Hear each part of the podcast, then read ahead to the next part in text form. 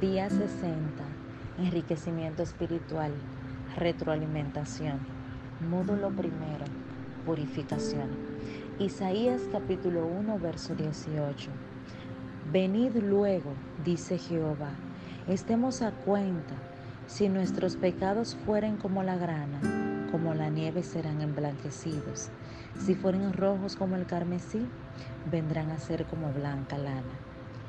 Este verso es un claro ejemplo de lo cuán amplio en perdonar es nuestro Dios. Introduce haciéndonos una invitación a que reconozcamos nuestro mal proceder, a que nos acerquemos, no para condenarnos, sino para redimirnos. Es muy importante señalar que nos dice que sin importar qué tan terrible sea nuestro pecado, Él es capaz de perdonarlo.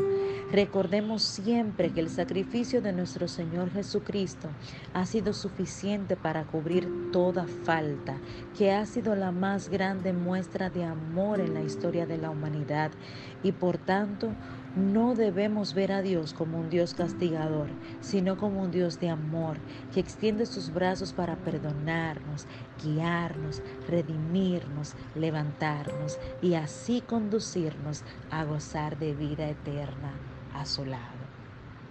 Oremos. Perfecto y amado Dios, te presento mis errores, mis pecados, mis debilidades, mis faltas.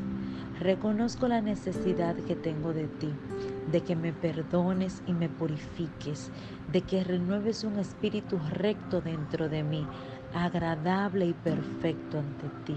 Sáname, purifícame, lávame más y más de mi maldad y cámbiame. En el nombre de Jesús. Amén.